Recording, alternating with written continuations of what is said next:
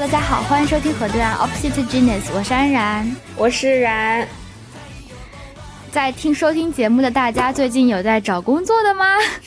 你们工作找的还可以吗？哎，最近是不是校招校招季了？对，最近秋招季结束。然后再过一段时间是春招季结束，就应该要应该要结束了吧？都已经冬天了，对。但是今年就被大家称为是史上最难就业季嘛。就我们看到很多的故事都是在分享说，今年的毕业生都特别的惨。一个是他们没有一个很好的校园生活，就比如说呃一直封控在学校啊什么的。然后在就业的过程当中，就找找工作的过程当中，都是一个嗯处于竞争极大的情况。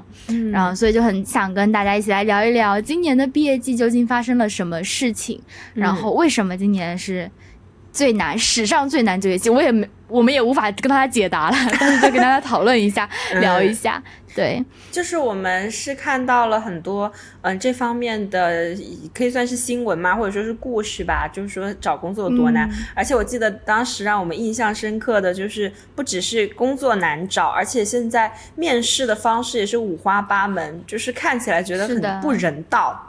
就然后我就想起之前，嗯，我在工作的时候，然后有一个当时还没有毕业的。大学生在我们这里实习，然后他后来找工作的过程中，好像也经历了很多艰辛，然后就觉得，哎，那不如就趁着这个季节来跟大家聊聊找工作啊，到底有多难。然后，嗯，我们这位这位这位朋友呢，嗯，先自我介绍一下吧。啊，好呀，好呀。各位听众朋友们，大家晚上好。然后然还有安然姐姐两位两位姐姐晚上好。姐姐，怎 么了不是吗？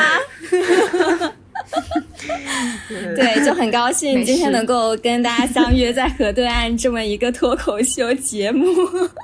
脱口秀节目。然后的话，呃，我先做一个简单的自我介绍吧。呃，我的 A K 是陈玛丽，然后我是九八五和二幺幺得不到的双非学生，考研未遂，呃，入职未满半年的社畜新手。嗯，对，我记得当时找工作也是遇到遇到很多困难，就是今年的事嘛，可不可以跟我们分享一下你这个找工作？其实今年就是找工作的话，我是算比较晚开始的。我刚刚提提到，就是说我是考研未遂嘛，所以呃比较热门的一个秋招我是错过了。然后春招的话呢，那个时候是在实习，所以我也没有很好的去准备一下自己的简历什么。直到五月底的时候，我才开始找工作。对，嗯，然后在找工作的时候，其实我的内心是经过了一个非常大的一个摇摆的，因为每个考研人嘛，都会都会有一句比较经典的话，就是考不上的，就是永远都是成为一种永久的伤痛。对，所以那会儿我会一直在摇摆，说我自己究竟是要二战，还是要去找工作，还是要去留学考公？所以就是各种可能性摆在你面前的时候，你不知道怎么选，就会非常的摇摆。然后有一个契机，有一个转折点，就是让我决定说我要工作。是那会儿，我其实是想逼自己去二战的。然后呢，就跟一个比较热门的一个考研老师在聊天。对，然后那个老师其实他他比较好，他不是很功利的那种。他也跟我跟我说，其实可以先出来工作。但我那个时候就想跟他报名，就是继续学一下那个翻译。我当时考研的那个。专业是翻译，对，然后就等到了交钱的那个环节，他跟我说可以报一个基础班，但是后面呢，我就报了他的视频课而已，对，就是他金额相差比较多。那那个时候通过交钱的这这个行为，我就觉得说我可能真的没有，嗯，很实际的那种动力支撑自己在二战，所以我就出来找工作了，对，嗯嗯嗯，是，然后还有一个比较重要的找工作的理由就是。我想留在广州，可能留在广州的话，因为我家我家不是在广州，对我留在广州一个比较大的动机就是我想留在这一个地方，有一些培训课啊，然后我可以去考一下考一些雅思啊、CAT 这些证书嘛，然后我也可以工作，就是多了解一下这个社会是怎么样子的。然后我就想到说，我要留在广州，我需要有房子。那我要有房子，我需要有经济收入。我需要有经济收入的话，我需要去找一份工作。所以我那个时候就坚定了说，哎呀，我真的就是得去找工作了。对，这大概是我找工作前的一个心理准备吧。不知道，嗯，各位 各位听众朋友们有没有这种这种心路历程？只会找工作就很像是开了那种超难模式。就是本来就是很难就业，然后他还感觉整个人就是开在所有的那种 buff 都开满了的 超难超难模式。他开始的又晚，然后他那个专业又不是那种，哎，只会是英英文专业吧？又不是那种商务英语，对，商务商务英语，就是又不是那种。像计算机那种的，对对对，那种对搞钱的专业，然后他呃，再加上他自己讲的，就是他说他是双非嘛，然后我们现在也知道，就是很多公司他其实很势利，他就是会很喜欢卡学历，然后就感觉当时子慧在找工作的时候，我都会觉得，嗯，听了都会觉得很心慌，就是觉得真的很难。觉得天啊，真的是不知道，而且子慧又不是本地人嘛，所以她其实还有那个就是住房啊那方面的压力。我当时就觉得天啊，说到本地人，我还记得我在我在找工作的时候有一个非常奇葩的要求，就是有一些公司他会要求你要听懂粤语，并且能够流利的说出来。我就说什么时候就是会讲粤语，可能会需要。嗯，这还好吧，真的有。但是在上海不会有人说你要听得懂上海话，你才能留下来。我觉得，我觉得不影响吧。感觉现在广州的这个普通话的友好度还是挺高的吧？怎么还有这种？要看专业，或者是有可能是看可能，比如说像像新闻专业，如果你要跟在地人沟通、本地人沟通的话，可能你需要一些方言的掌握。对，不知道子慧，你有没有统计当时投了多少？工多少简历，就是 投了多少工作？对。我为了就是搞清这个数量的话，在录节目前我就去把重新卸载的那个 boss 加回来，然后我去我去翻了一下，对对对，我去翻了一下那个就投投简历，我们就说就投的那个动作的话是有一百多，对，我的天呐，哇，那有就是就是发简历出去呢？那有跟你沟通的有多少？有回信的话，大概是百分之二十吧，可能二三十应该是有的。对对对，二三十。那回信后来你有去面试的多吗？呃，我面试的话，大概是如果是在那种就呃做题啊什么 V 呃什么那种 AI 那种面试的话，其实应该是有十家企业左右。十几，但是如果再加加上那种，对对对，就是网络的话，什么是 AI 面试？什么是？我只在文章里求问什么是 AI 面试？这东西是真实存在的吗？我觉得它好恐怖。对啊，你真的遇到过吗？然后他还他说他要十个，我吓呆了。你快跟我们讲一下，就是 AI 面试是怎么进行的？你对面是谁啊？是个什么东西啊？啊，就就就就不知道大家有没有就是去投一些比较 international 的那些公司，它的话呢就对进进去之后呢，第一轮它就是 AI 面试，你去比如说保洁，然后虚印，还有那个还有其他一个世界，反正就是世界五百强吧，那种什么外企的话，他通常第一步收收完你的简历就进行一个 AI 面试，然后那个 AI 面试的话。嗯，对面不是大家想的就坐着机器人啊什么那种情况，它其实是有点呃已经设置好的一个答题答题的那种呃区域，然后呢，呃它会抛出一些问题，然后你再录屏再上上传，然后再回答这个问题，对，嗯，是这样子，所以对面不会有一个 AI 的人。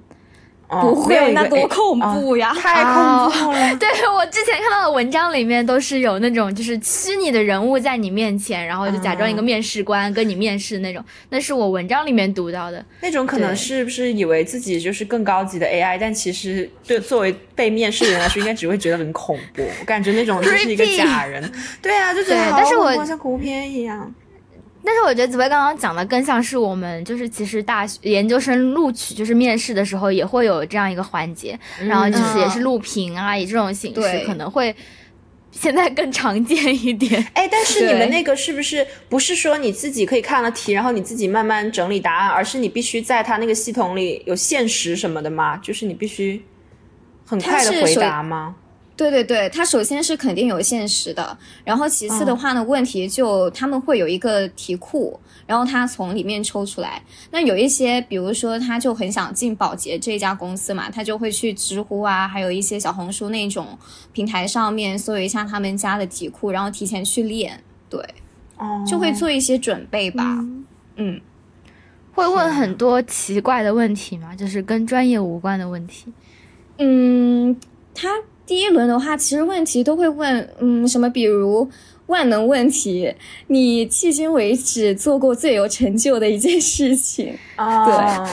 对，感觉这些都是都是他们就是那个叫什么规范式的问题了，就必问。嗯，如果是那种非常专业的问题，那通常都是等到比较后面，就人事啊，然后还有你们部门的经理在问的一个环节才会问的。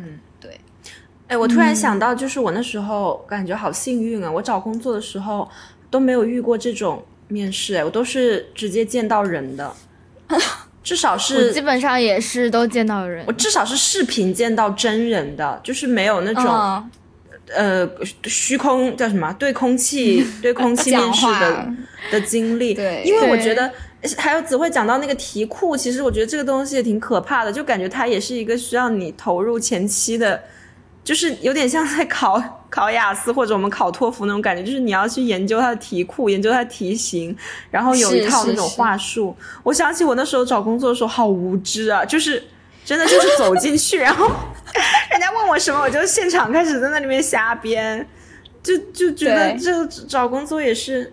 哦，不过子慧是不是投了很多？就是你刚刚说什么世界五百强，就是各种各样的大厂，大厂，对对对，大什么达能啊、虚印啊，然后宝洁这种非常非常难进的公司，我也有去试过。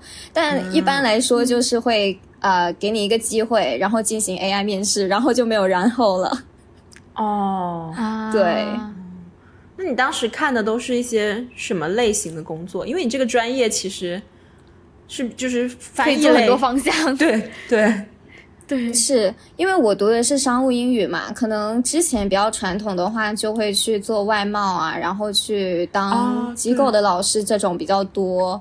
对，嗯嗯。但我那会儿的话，其实我投简历的第一，我是先投的那些大厂，然后我前面有一个拿了。嗯，不错的奖学金的一个朋友，他就跟我说，现在可以对大厂放弃，因为他已经走过一圈，他觉得说没有希望。然后我再往那些比较中小企业去看。然后类类型的话，我觉得我没有特定说找某一个行业，但是我在我的心里会有一个排位。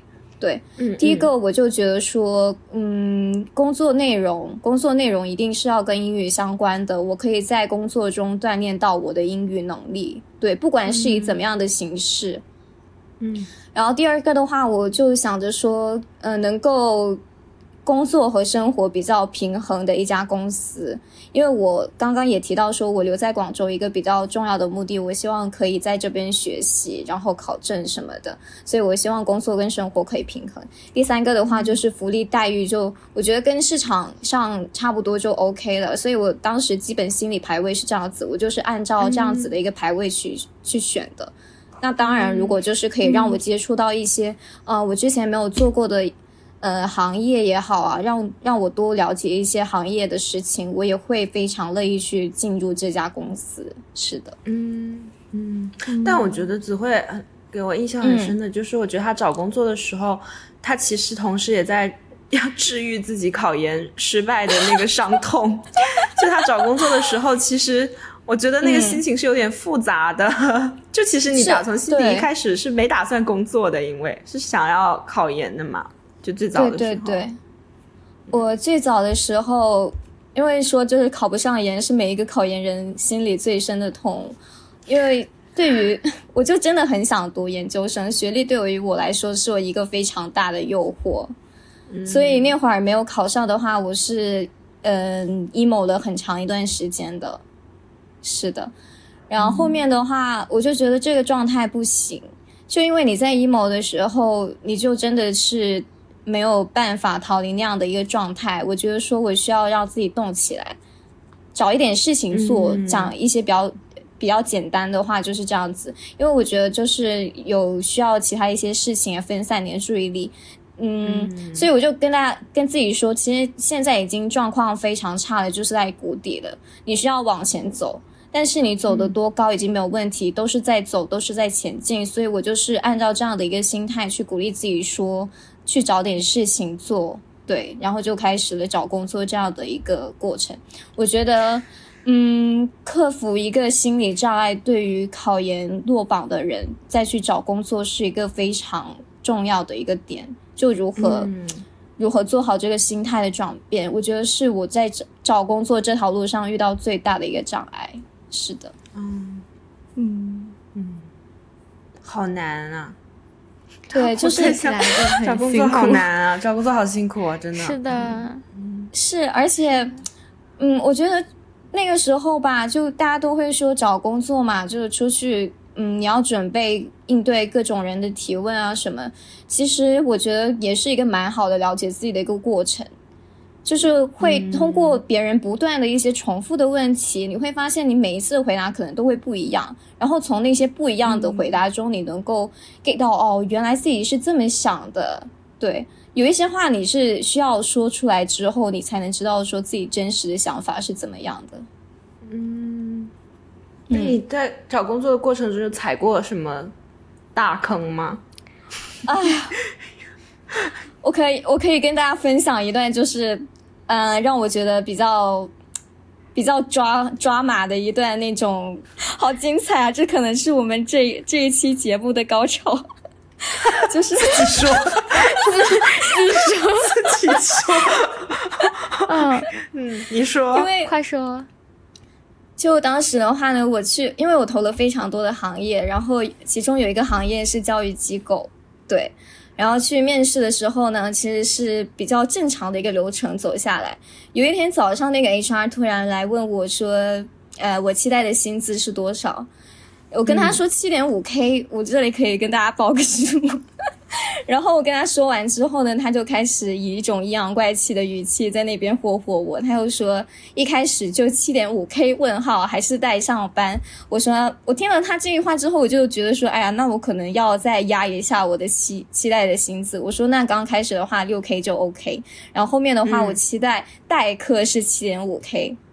嗯嗯，我就又反问他说，呃，因为他们入行的时候不知道在做那些培训行业的朋友有没有一个呃，就是培训阶段，他们是培训期间一个价格，然后等到你代课的时候再一个价格，他们的组成就是底薪、课时费还有提成的。所以，对对对，我问了他这个问题之后呢，他就说了一句话，他说，呃，前期薪资五到六 K 吧。刚出社会不久，你可能也不了解行业内的行情吧？对，嗯，他就说了那么一句话，然后就问他说：“那他这一个五到六 K 的培训期间究竟有多长的时间？”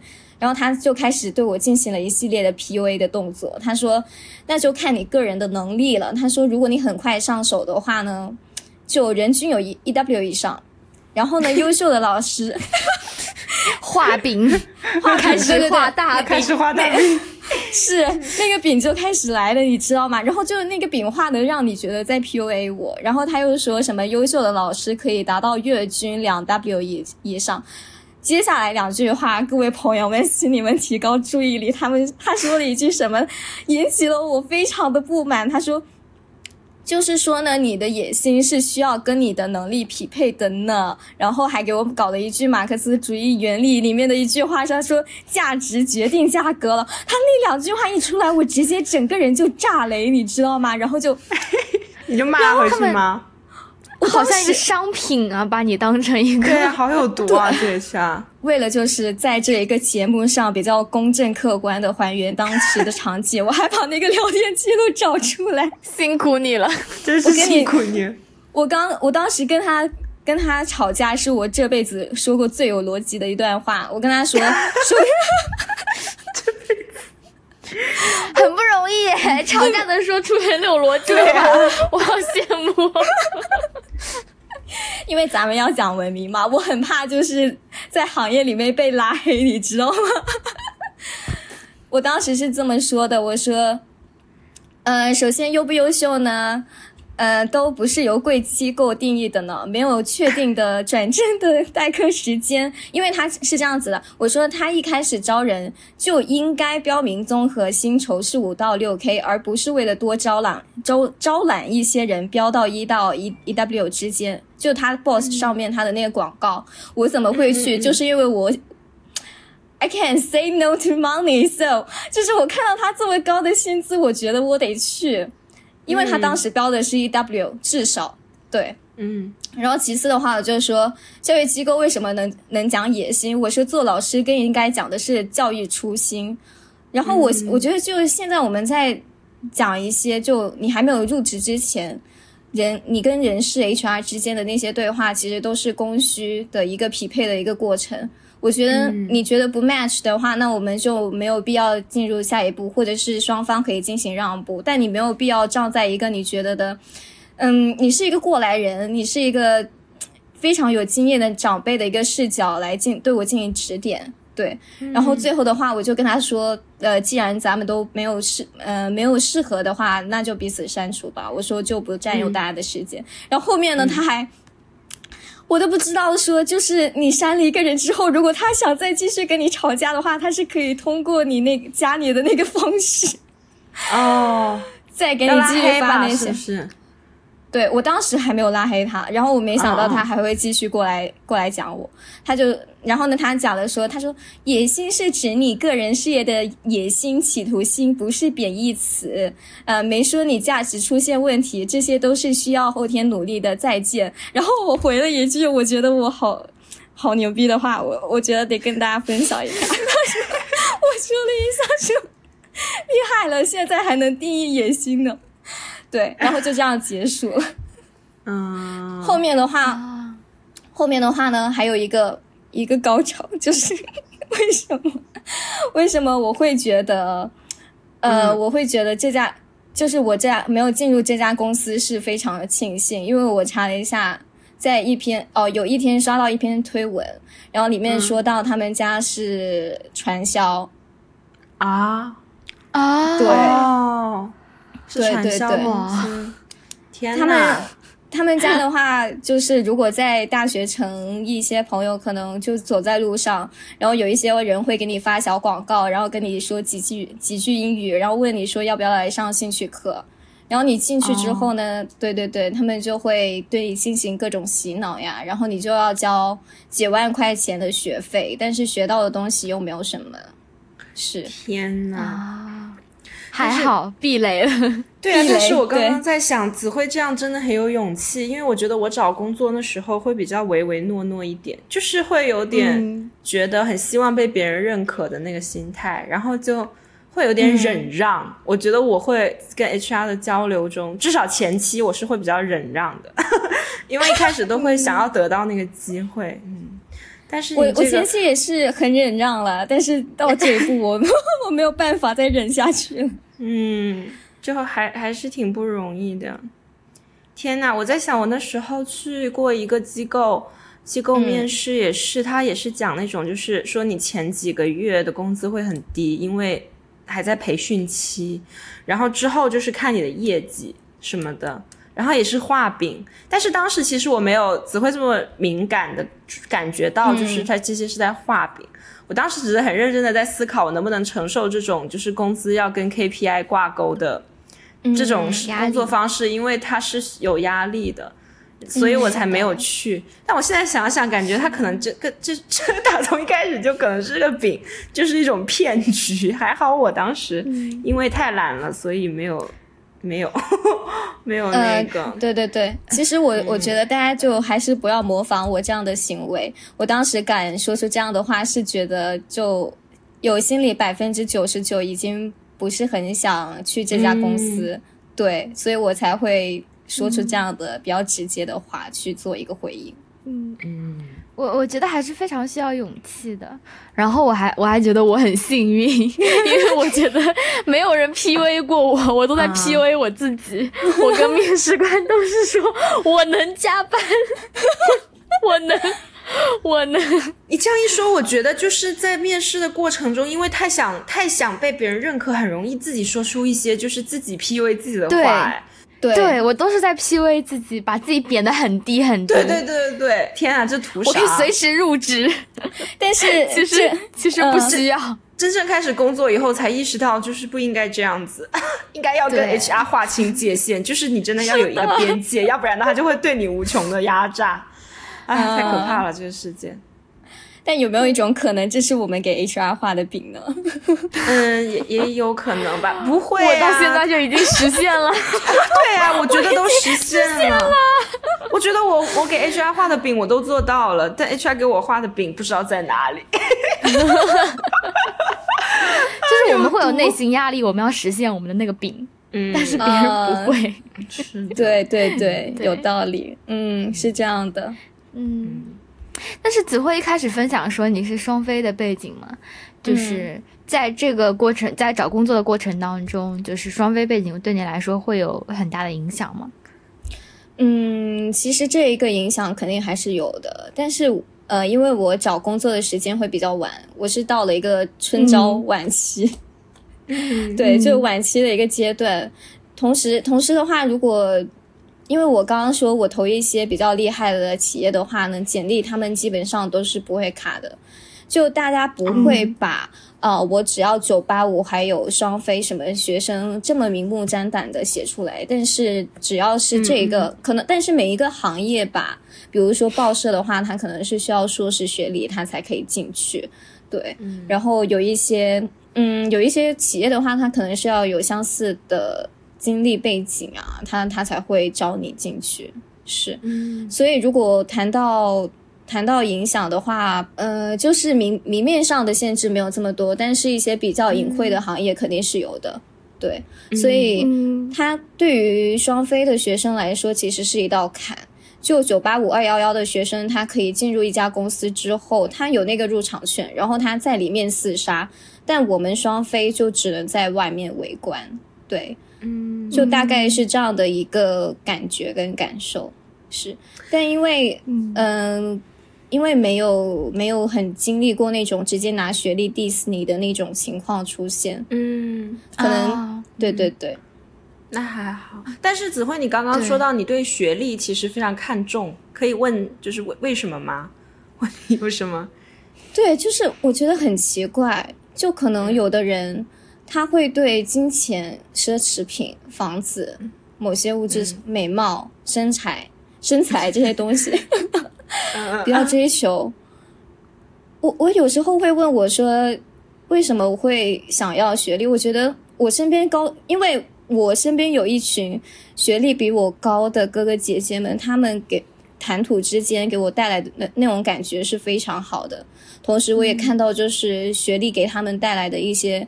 附加的功能，他们也确实就是对他他们做的事情跟他们学历是是匹配的，同时他们生活跟工作可以就是好的学历可以给他们带来一些东西吧。对，嗯，你你觉得学历给他们带来了什么样的功能？你的你的理解当中，对，就我觉得学，比如说学历的话，它可能是代表一种高知。可能从侧面来说，你这个人是比较有内涵，嗯，对我觉得就是会有比较比较有底蕴的一个一个人，可可以这么可以这么说。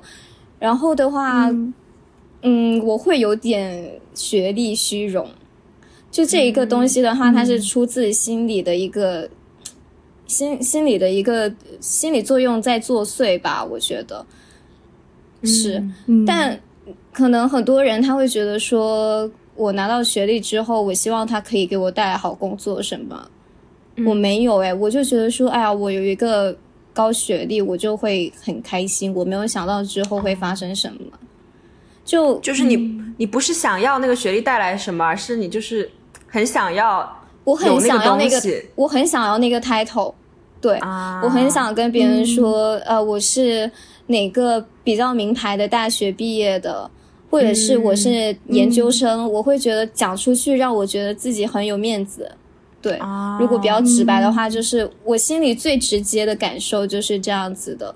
嗯嗯，你是从什么时候开始这样想？是一直就是在你的这个求学期间，一直都会觉得你要追求一个学历吗？还是说上大学以后才？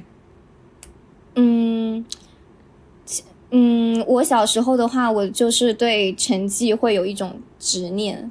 嗯，对我我会想考一个比较好的学，就我很喜欢听到别人说这个呃小朋友他学习成绩很好，对，是，然后就有那种学历的加持，学霸什么这种东西，它能给我带来愉悦感。嗯，会让我觉得这是一种高级的装逼模式，不知道可不可以这么说？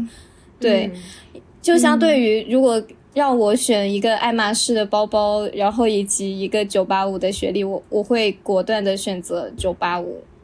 对，嗯明白。嗯，我觉得这是影响影响一生的一个事情。嗯，我觉得我有点能理解，不知道是不是真的理解。我感觉对我来说，我自己去代入，就是可可能是因为我们小时候就是感觉大家都会把学习好的当好孩子嘛，所以其实大家都会很重视学习成绩。然后我个人是，对我个人的一个因素，是因为我爸他是呃在研究所工作，所以他其实是一个嗯研究生的导师，就是他的会带很多的博士跟硕士。所以在我小时候的认知里，就是这个世界上的人，就是人均都应该是博士和硕士，所以我就会觉得这是一个理所当然的事情，我不没有没有另一个选择。但是其实在我嗯，大学快毕业申请研究所的时候，我那时候也有收到一些拒信，然后当时收拒信以后，我就会一度觉得，那我可能真的升不上研究所了，那我要怎么办？就是其实那个时候会有一种，整个自己一生之中觉得理所当然的东西，它要崩塌了以后的那种无所适从的感觉，就是我觉得这个过程很很奇妙啊，也不知道为什么，好像我们。中国小孩就是会莫名其妙的走入一个，就是说，哦，如果我没有一个很好的学历的话，我就是从小读书都失败了，就是这件事情都失败了。是的，对对对，我觉得刚刚刚刚刚刚然就是提醒了我一点，就父可能父母这个因素也是一个比较大的点。对，因为我回回想起来，可能我爸爸就会跟我说。哎呀，那个谁家的孩子，哪个姐姐很厉害，她考上了中大，他在中大的岭南学院什么的。然后，嗯，哪一家小孩，他他那个，嗯，他出出去公费留学，然后去香港学的大数据什么这些，可能无形之中对于我来说会是一个影响。可可能我侧面是反映出我内心是非常渴望，说我也可以让我的父母之后在公共场合向别人这么自豪的介绍起自己的小孩。对我会有这种使命感在身上，我觉得很奇怪，就是我也很想让他们成为那样的父母。对，嗯，是。我我觉得这个就是侧面反映出家长对于小孩的一种认可或者是赞美，很多时候都是，嗯，仅仅评价，就是评，仅仅是评，呃，评鉴于一个人的学习成绩或者是学历，是的，是的。但其实其实还有很多方面的，对，是是是。因为我们家的话可能会比较少讲说，哎呀，你看谁又买了新车，买了房子，然后谁背了一个很很厉害的包包啊什么。我们家里没有讲这些，包括说我从小父母可能会，我家里很没有钱的时候，但是我爸会让我去学钢琴，我那个时候印象非常深刻。就是我们家，我小的时候已经有人上门追债了。然后后面我已经没有钱去支付我的钢琴费，然后我下课的时候我需要跟我的老师说，我说老师这，嗯，这个这个钱可能得等到下次才能给你，然后我老师就会说，哎呀没有关系什么的，对，嗯然后后面我爸我会觉得他是一个比较有魄力的人啦，我妈妈也是会坚持送我去学琴，虽然说我们家里的经济条件当时不是很好，对，所以就。嗯，怎么说呢？因为父母在他比较艰难的时候，他选择了投资小孩的教育，以至于到我身上，我也会觉得说，投资自己可能最重要的是教育这一块，所以我就会把教育跟教育跟学历挂钩上来。对，哦，嗯，我记得子慧之前，他之前问我一个很难回答的问题，就是他问我他，我觉得学历到底重不重要？然后我就觉得这个问题我。没有办法回答，因为我今天也跟安然讨论了，就是像我们如果回答你说不重要的话，其实是有一点站着说话不腰疼的，因为你如果说不重要，可是你自己没有，我们其实没有感受过，至少在我们求职的过程中没有感受过，呃，因为学历受到限制啊，或者说就是暂时还没有遇到过因为学历而被限制的情况，所以我如果说不重要，就很站着说话不腰疼，但是如果说重要。我就觉得好像又有哪里不对，因为这个世界上就是不是每个人都 每个人都可以追求到一个很高的学历，对对啊，就像现在我我经常想说啊，我不想工作了，不然我去读书好了。但是我去看那些博士这个级别的一些招生的要求什么的，我其实也会思考，这个是我能达得到的吗？就是。那个是我的能力，或者说是我的兴趣能够达得到的吗？我追求的是不是只是博士这个 title，而不是对对对，成为一个博士意味着的东西呢？就是，所以你要是非要说学历很重要吗？又好像 也不对。所以我就说这个问题，我真的是觉得 非常的难回答。就学历到底重不重要？嗯。嗯，因为我们刚刚一直在讨论，就是学，就是对学历的一个追求。但是我觉得我可以分享的是，我其实对学历的追求，或者是我考研究生，都是一个以就业为目的的一个过程。对我来说，就是我从考大学开始，我考虑最多的就是找工作。其实不管是我去上什么方向的。呃，我我当然是对新闻感兴趣，但是就是我我去什么地方上学，我去考研究生，或者是我去考什么样的研究生，我其实都是以一个就业为目的去考虑这件事情。我从来没有去考虑过就是学历这件事情，我只是觉得我上了一个就是研究生可能会帮助我找工作，但是我会觉得我的目的一直以来都是。找工作，找到一个好工作，对但但是也以以导致于我现在找到工作之后，我就找不到下一个目标了。对对对，就是所以，我我我可以分享我的例子是，我觉得如果目的不一样的话，可能大家思考也会不太一样。嗯，是我感觉那个就是。你具体来说是找工作，但其实一个很虚的概念，就是那时候都会讨论竞争力，就是说你要有竞争力，不管是你去学课外兴趣班，或者说是你考一个高学历，其或或者说是所谓的去海外镀金，全部都是为了提高那个很虚的一个叫做竞争力的东西。但是其实这个问题也很现实，刚安然提醒了我，就是。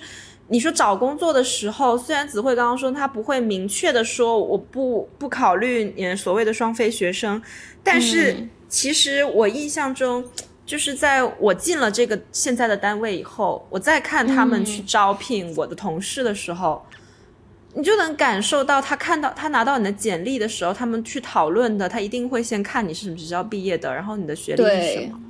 你是硕士和本科，它就是不一样。然后你是九八五或者更呃，这个鄙视链就是上面还有海外，对不对？然后海外之间还有鄙视链，不同的国家还有鄙视链，就是那个鄙视链是无穷的。其实你所有的努力都是期待在这个鄙视链上能够到稍微更高一点的地方，然后你就不需要跟别人比的那么辛苦。但是同时，我在想。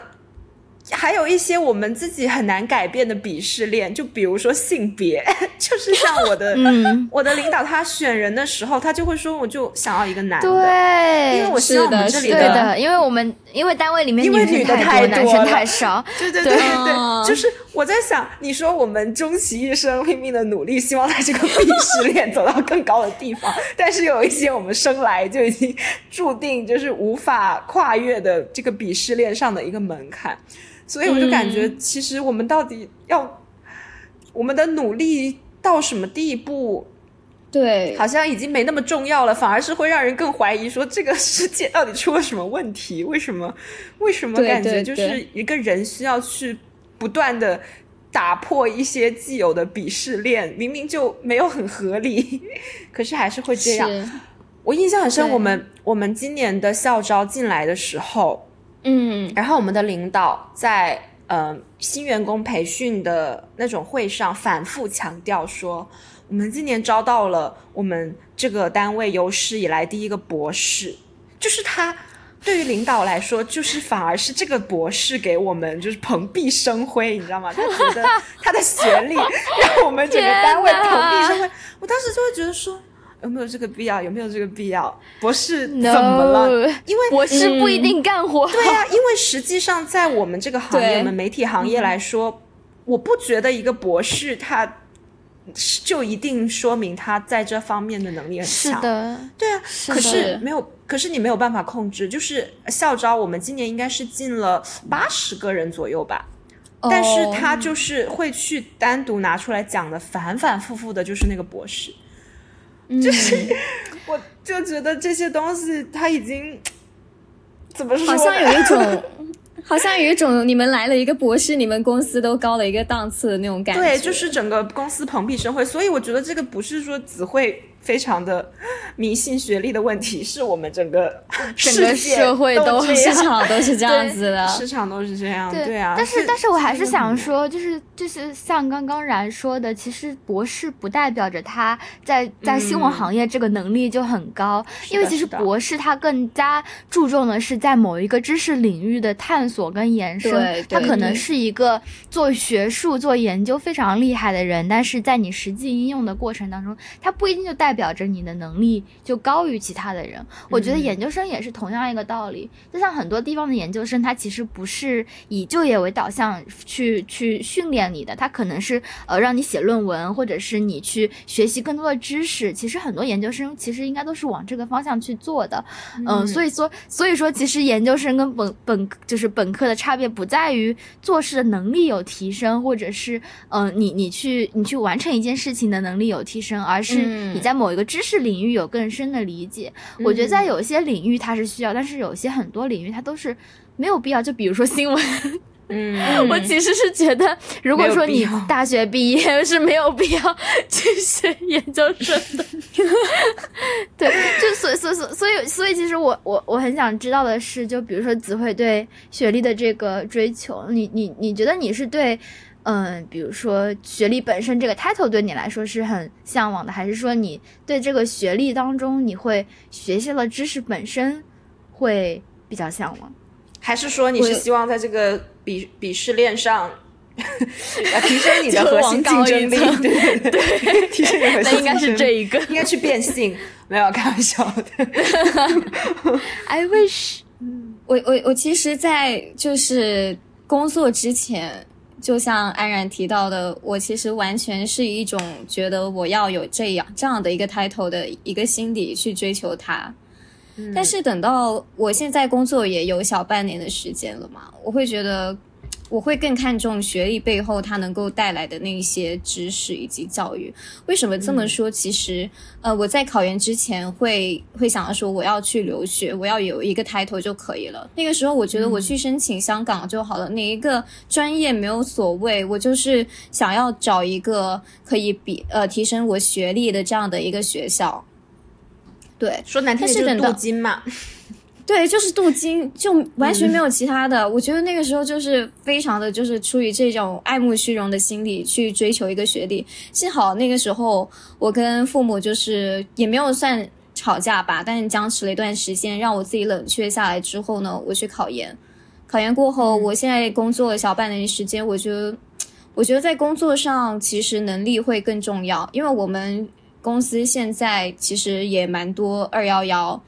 然后也有比较比比我更不错的一些双非的学校，然后也有海外留学的硕士，大家都在同样的一个工作环境中做着差不多的工作内容，但是在那个时候，可能你的学历会被淡淡化，那我在工作之后，我就会在想说，如果我要去重新追求学历的话，我是希望我能够学到更多的一些东西，或者是重新选择一个我比较喜欢的专业，对，以支持我之后可能会进入一个呃更加喜欢的行业，而不是像之前就是毫无目的的，只是为了追求一个 title。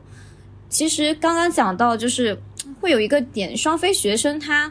可能这个门槛进不去，而且它的双非的这个印记，它不像九八五二幺幺一样，它是需要三到五年，你通过工作的时间、工作经验、工作的能力来证明自己，说双非的学生也是可以做的不错的。对，就是有点在嗯挑战这个社会的一些既定的规则一样，想告诉他们，其实学历只是您。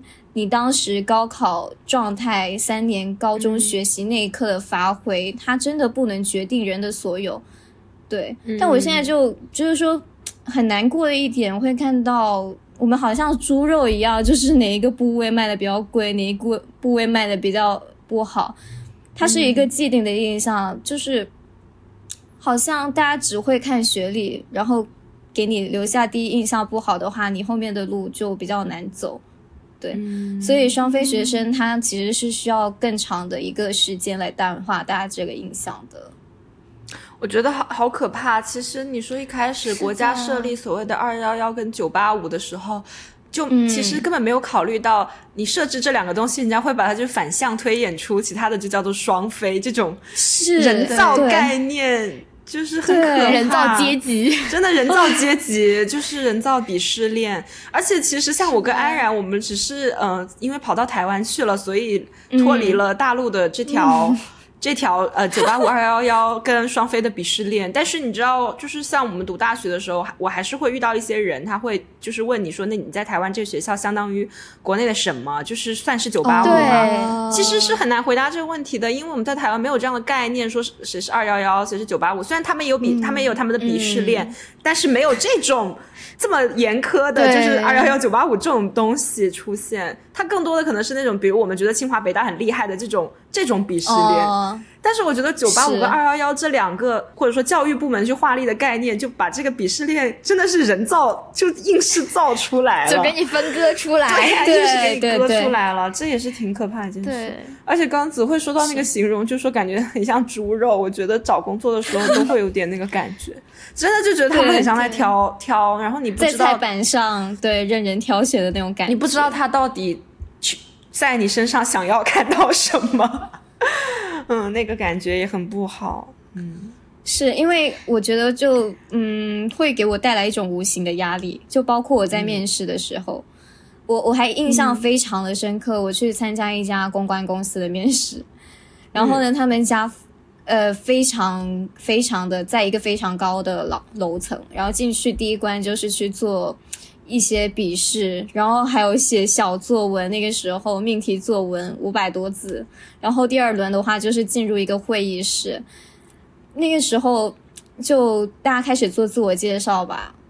你不知道大家有没有看过，比如说令人心动的群面是吗？对对，就是群面。然后每个人就说：“哎呀，我是九八五。”中大，我是暨大，我是华师，然后我到这里，我是我是哪个双非学校出来的，我就会觉得，哎呀，我说话我都感觉气场都比人弱了好多，说话声音都小了好多，嗯嗯，是的，所以这种环境下，你想要就是做出那种 你有什么了不起的？态度是很难的耶，就是那个环境就是很可怕，那个压力，那个压力对对对。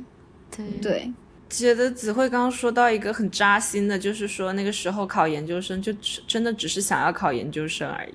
所以我当时其实会选继续读新闻专业，也是因为我觉得我比较容易升得上，因为因为他也是。对呀，因为如果我去选一个跨跨专业的东西的话，那我觉得我没有那么大的把握。所以，嗯，你要这么说的话也很扎心，就是 就是我会去升这个研究所的时候，我们也是更多的想了，只是说我要我要读一个硕士，我我嗯对，就是什么好升我就升什么，就我觉得也是有那个心态在的。嗯，其实也会跟你之前读的专业，你你做的一些实习经历有关嘛。就等到你选哪一条路的时候，其实你过往的那些经历会给你一些参考。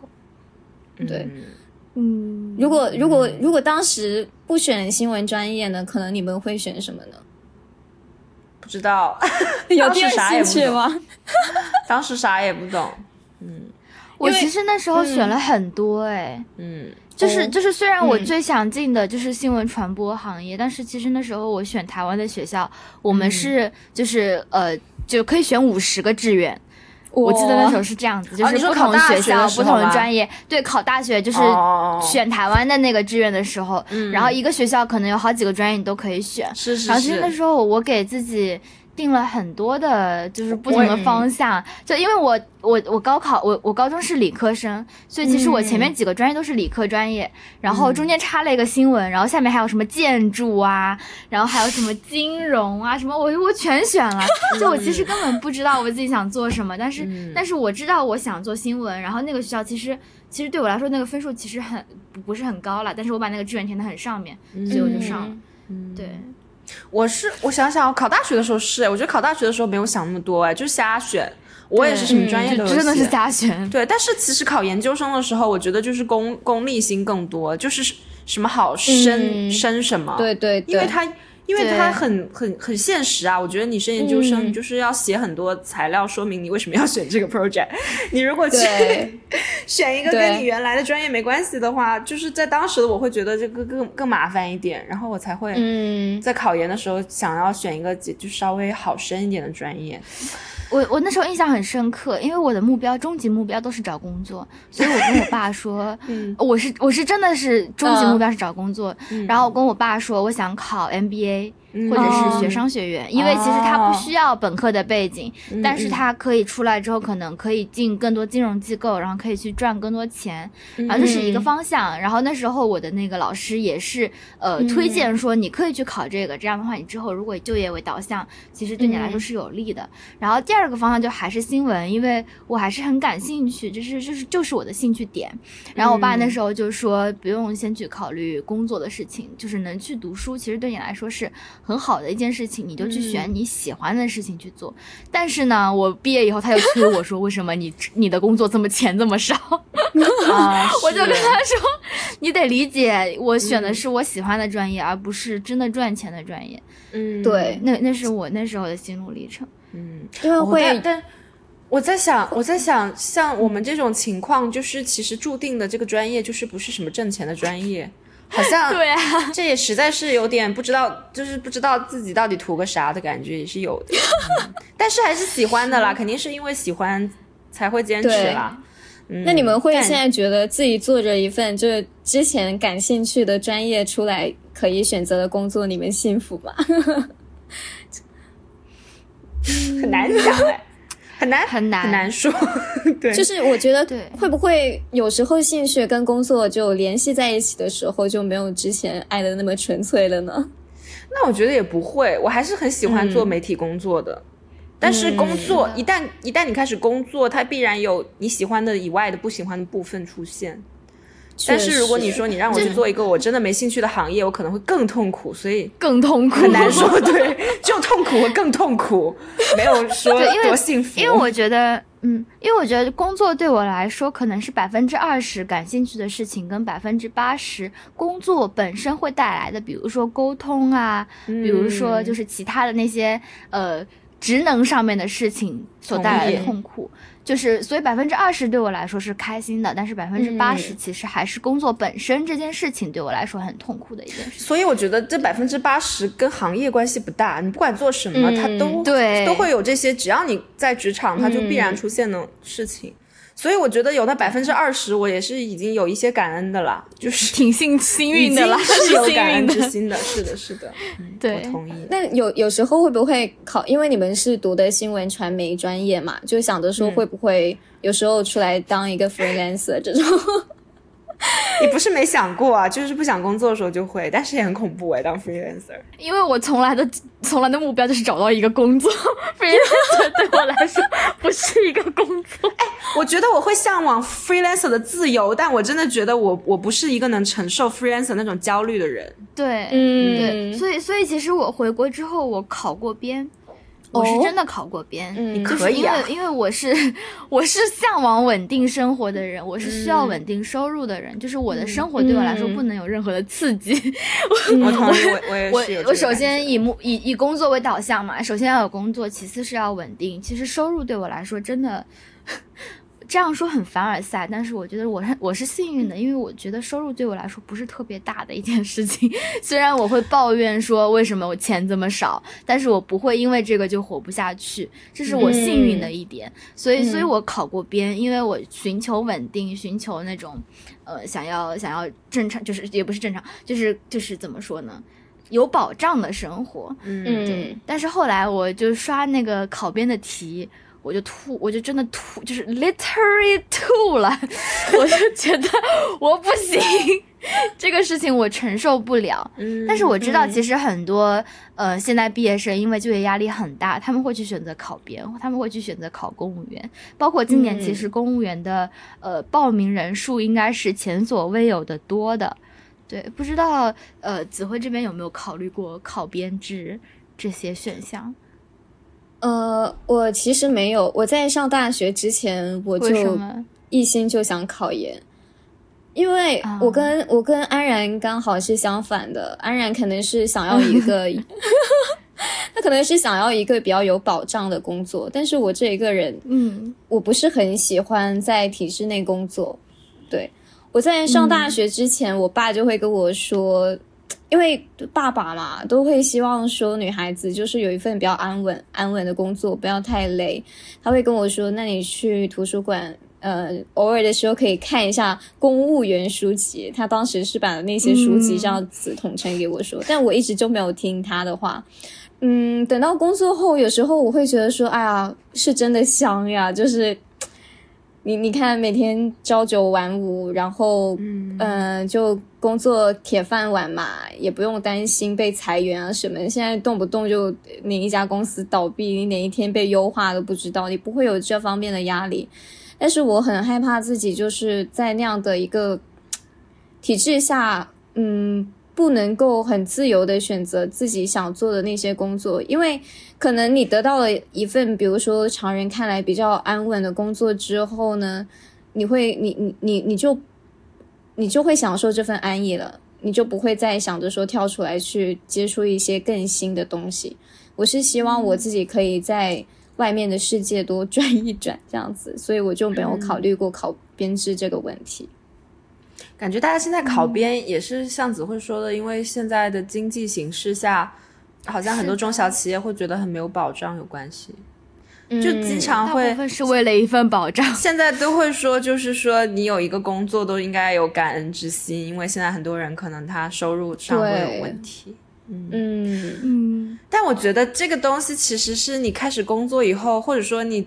离开校园这个象牙塔以后，思想会转变。我觉得我以前都觉得自己是一个很喜欢冒险，然后很喜欢自由，然后很需要就是能够选择自己要做什么的人。可是真正开始工作以后，就是经会经历一段落差期，就是你会发现工作中除了你喜欢的部分，还会有超级多就是你很讨厌的东西出现，就包括同事啊，就是刚才你们讲到那些百分之八十吧。的东西是不喜欢的，我觉得那个落差是很大的，就是会一直都觉得，也许我真的不适合这样子去工作，因为我这不是我想要的生活。但是你工作一段时间以后，又会发现，但是一个稳定的收入给你的那种安全感，其实也是你的幸福感的很大的一个部分。就是如果没有这份工作的话，我觉得又会有很多新的焦虑 出现，比如说 freelancer，我就认真的考量过，我能承受那种焦虑吗？就是你吃了这顿，你没很难保证说你下顿还有，然后你自己还要不断的自驱去工作，因为你只要自己停下来了，你的收入也停下来了。就是我在想，我做得到吗？我可能做不到，所以我就会觉得，嗯，也许我真的应该珍惜有收入的工作。是，所以我觉得这也是会变的。还有一些比较客观的原因啊，就比如说我是读商务英语嘛，那其实我可以选择的岗位是非常少的。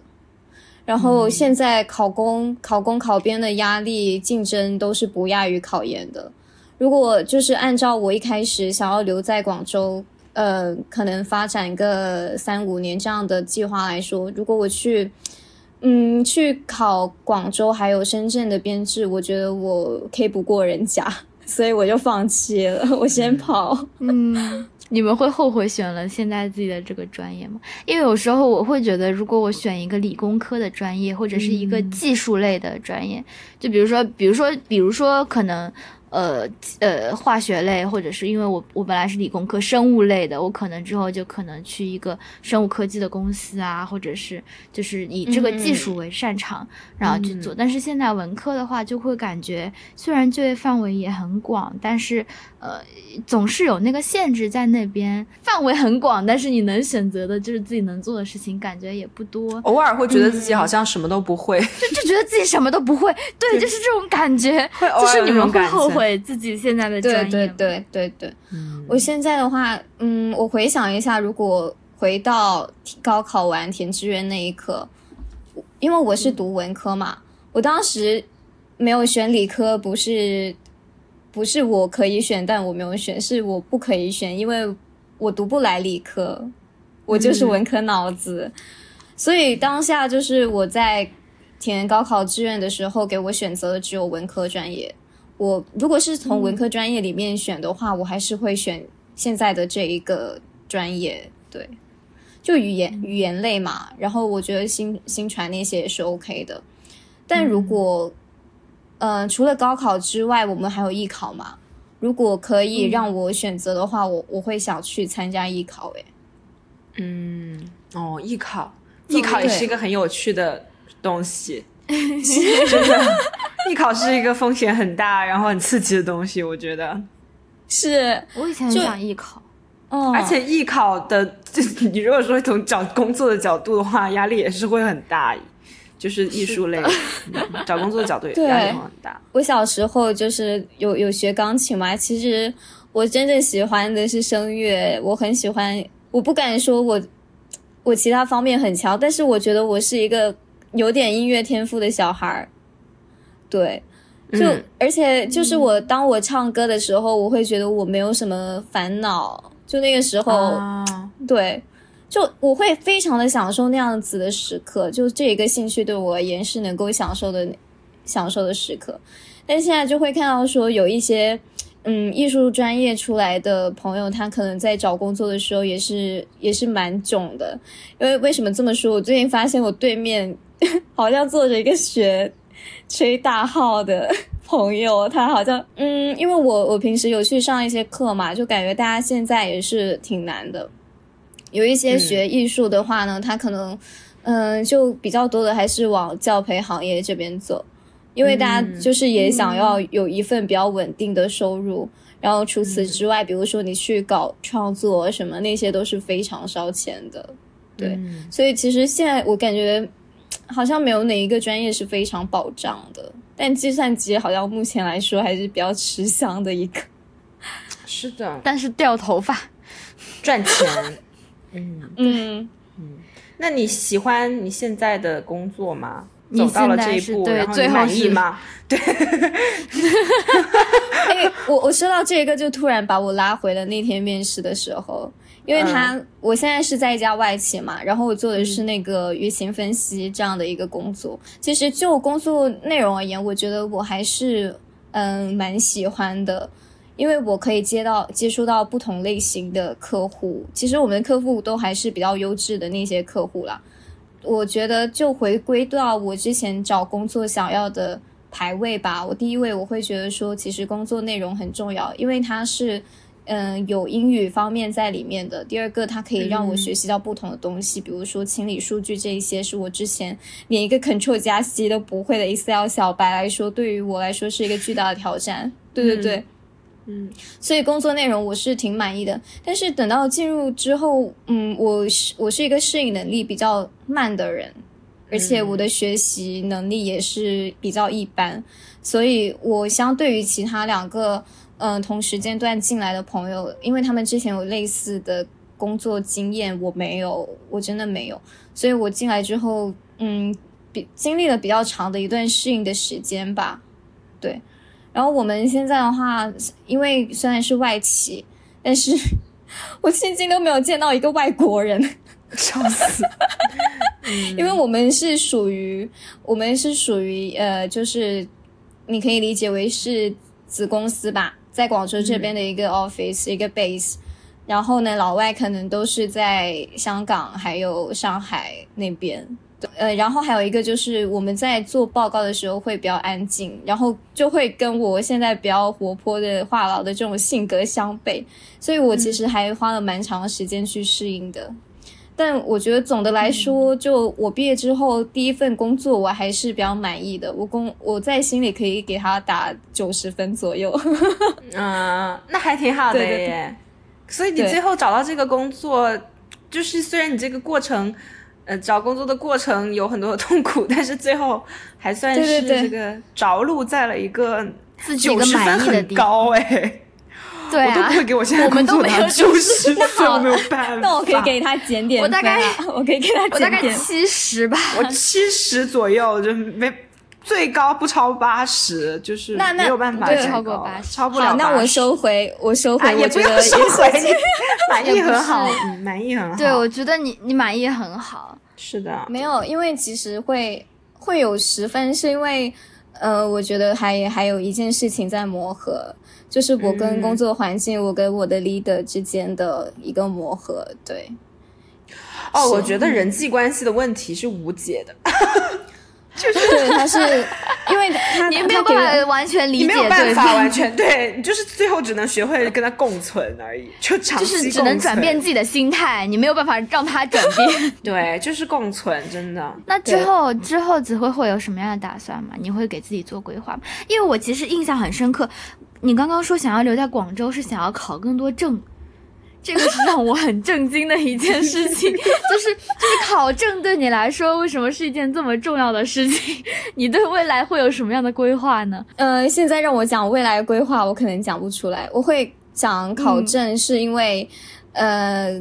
就也是要多一点竞争力啊。以翻译为也为一个例子吧，就如果你想进入一个行业的话，比如进入翻译行业的话呢，他可能对于你毕业的学校也是会看一点点。但是如果你能考到 CATI，呃，比如说二级口译还有二级笔译的话，那你基本上是可以呃进入到这个市场的，然后可以自己做一些，对对对，比较自由的接一些工作嘛。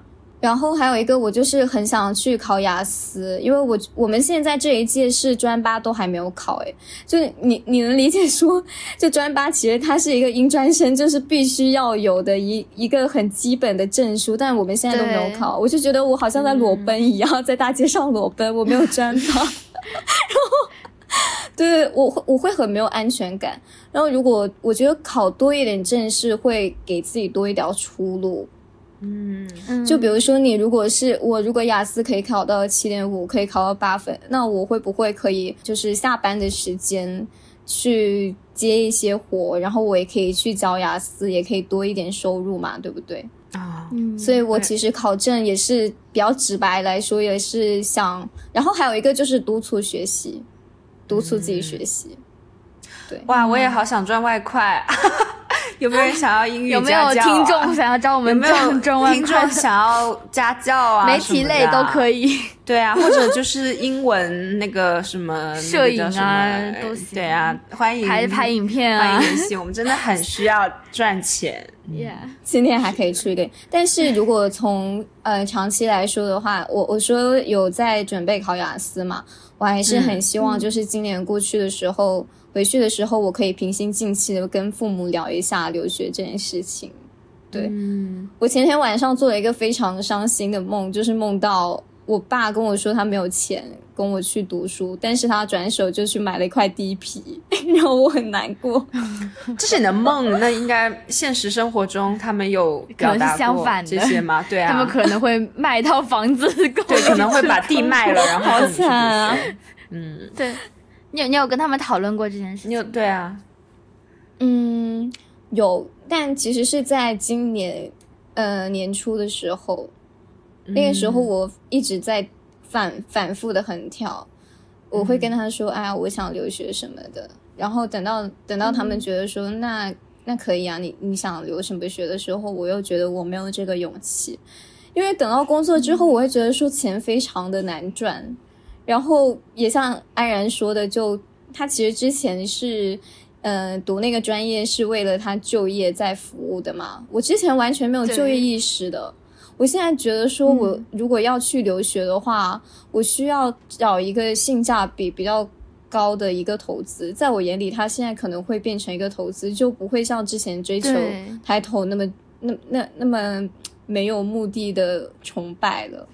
所以当下的话，我可能会希望就更多的了解我我喜欢去的那个行业它的一些情况，然后去做一番调研，去问一下那些留学的中介，看一下有什么专业读出来是可以让我去到那个行业的。当然，我还有一个问题，我自己都没有问明白，就是。如果我可以出去的话，我是要读，比如说人文社科类，还是要去学音乐？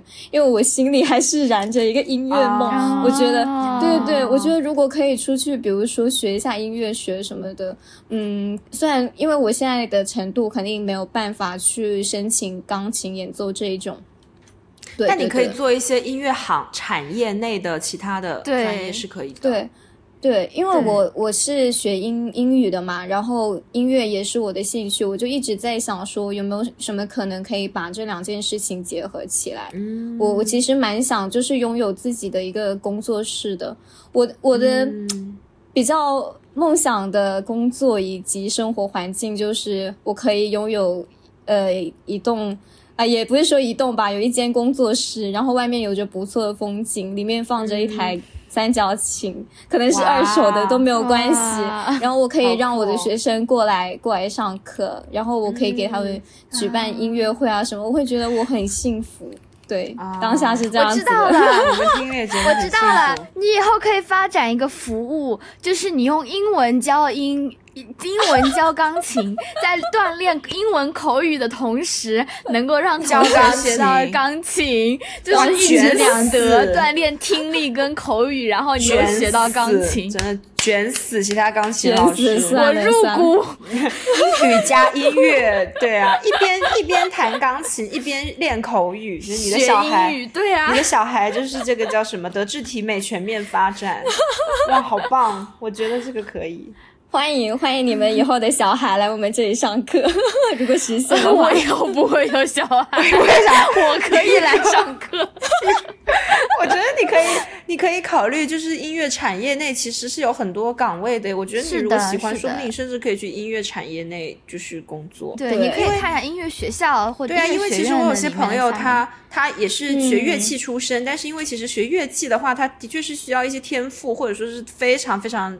长期的积累，可能他们就是真的很小很小开始学，才会真的能做演奏家。但是其实我有很多朋友，他可能他会学呃营销的也有，他就在唱片公司工作，他就是音乐背景，但是他学 marketing，对，然后他其实在唱片公司工作。然后我也有朋友，他是他是学他也是学乐器出身，但是他现在学的是录音跟混音，就是他其实会帮一些比如交响乐队去录他们的专辑。其实我觉得那个工作也是看了会觉得对很很治愈的，羡慕，好治愈。所以其实感觉其实也有很多还是有很多可能性，很多可能。如果说你可以说服父母，然后去说服自己，就是能够再去选择的话，对对对，就希望大家在这个繁忙的工作还有困难的就业季，可以叫什么？找到方法去排解自己的压力，对，然后也感觉也是 子慧给我们的启示。就业的过程中，就是除了说很想找到工作的那个决心，我觉得也要像子慧一样，就是说他现在可能就不会只是想说哦，我一定要读书的时候一定要怎么样，而是你真的去考虑，哦，你是想要得到什么？我觉得这个在找工作中也是很重要的，就不要只是为了找到一个工作，然后就。真的是自己 PUA 自己啊，或者是怎么样？我觉得那样适合才是最重要的。对，找到适合的工作也是很重要的。是的，是的，对。而且而且，刚刚印象很深刻的就是，其实子慧说的，就还是还是很想学习，还是很想有一个知识摄入的过程。其实我觉得在工作的。环境当中也是非常重要的，因为其实工作一直在输出，然后我们能够保持一个学习的状态的话，其实对工作来说也是有帮助的，然后也能排解一些心情。就是我我今天在在写那个年终总结，然后我我不想写的很沉沉，就是千篇一律的那种，然后我就写说我有一条。没有左边裤子的口袋，然后我每次就是在穿这条裤子的时候，我都会不断提醒自己说，不要总是习惯。裤子就是有两个口袋的，你要习惯一些突发事情跟一些，你要你不要不要这么墨守成规的在这一套逻辑当中。所以我觉得在工作当中，我觉得大家都可以去就是想想自己可能有一有一条没有左边口袋的裤子，因为你有的时候往往左边一插，你就会发现我没有口袋，我可能需要去转变，我可能需要去突破自己，可能去找一些新鲜的事情来。来打破这个墨守成规、跟千篇一律、跟日复一日。嗯，我这是我非常想跟大家分享。说的好，对，说的好呀，说的好呀。没有，没有，没有。对，但是，但是，我觉得，呃，今天最大的收收获还是子慧来到节目当中跟我们分享，就是他的工作经历，然后他在找工作的这段过程当中的心理路心路历程。然后，我我其实我觉得我跟冉都是幸运的。人 就是我，我必须说，我们确实是幸运的人，但是其实还是有很多人，就是在今年找工作的这个环境中，很压力很大，然后承受了很多，然后也希望大家听到这期节目，也也有一些，如果有想到任何。对，有想要跟我们讨论的，我们也可以，我们也不会回复。节目下面留言，我们不会回复。会啦会啦，我我会回啦。对，偶尔偶尔我们两个人很好，然偶尔会回。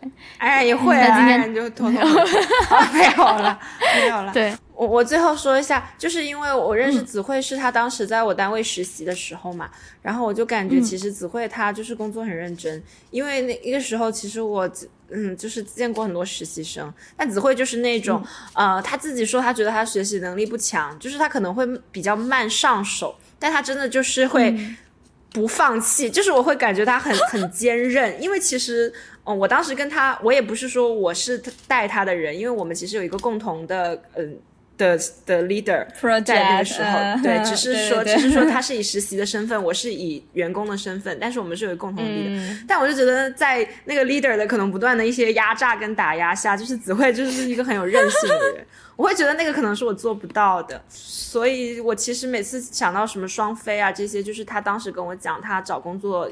呃，遇到的这些心理的障碍，不管是考研失败给他打击很大，或者说是他觉得自己可能这个竞争力好像去投大厂什么的很挫败啊，我都会觉得说，作为一个真的跟他一起工作过的人，我就会觉得说，嗯，不应该是这样子的。但是，对对对，但是这个也不是我们能改变的。我就觉得大家还是要。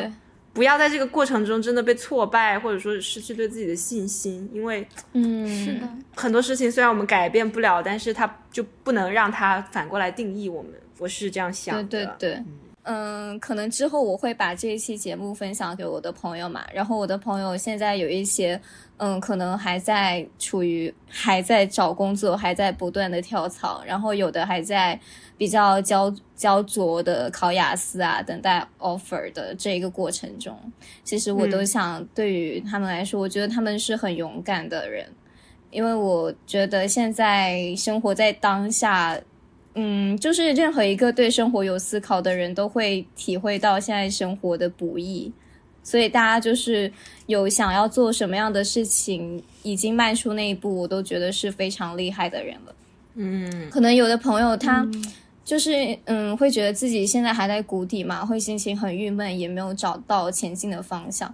但我觉得说，就嗯，既然都已经是谷底了，就继续往前走就好了。就不管是怎么样的话，我们都会慢慢的变好。就在看不到成就的那些日子里面，其实都是叫做扎根。就希望就是大家都可以好好的在自己喜欢的地方扎根，对。然后我相信终有一天我们都可以收获自己的苍天大树。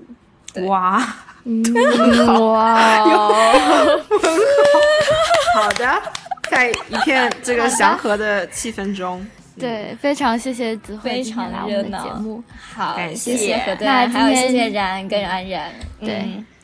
对，那今天节目就到这里结束了。如果你喜欢我们节目的话，欢迎在 Apple Podcast、Spotify、小宇宙等各可以搜到 R 四平台收听我们节目，并且给我们建议。你也可以关注我们的公众号或微博和对岸 OTG 获取更多节目资讯。嗯，在哔哩哔哩我已经很久没有更新了，大家 但是大家仍然能够搜到我们的节目，搜索和对岸 OTG 就可以啦。那今天节目就到这里啦。拜拜。